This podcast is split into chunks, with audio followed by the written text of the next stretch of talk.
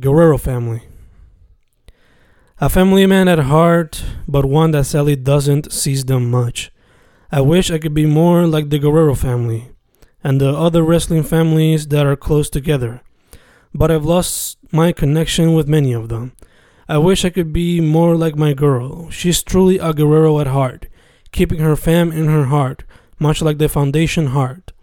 I just hope I can find a way to connect with them more, like I did before, and I can probably say que viva la raza without any pain in my heart.